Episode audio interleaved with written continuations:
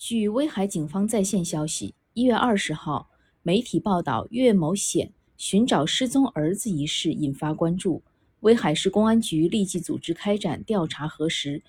现将有关情况通报如下：二零二零年八月十二号十八时许。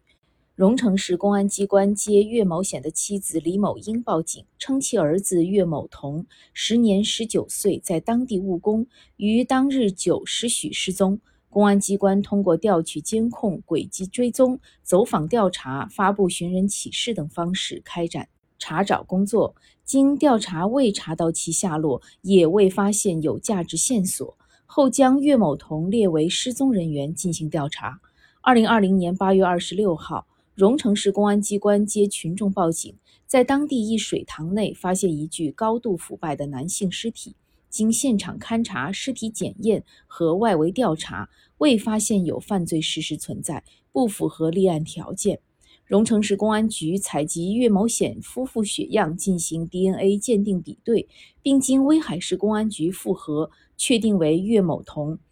但岳某显夫妇对鉴定结论不予接受。现遗体存放于当地殡仪馆未火化。二零二一年以来，岳某显夫妇先后到上级有关部门提出寻人诉求，公安机关多次对其进行解释安抚、耐心沟通，但夫妇二人一直不接受此事实。下一步，公安机关将会同属地党委、政府和民政司法部门，继续做好法律解释和关爱帮扶工作。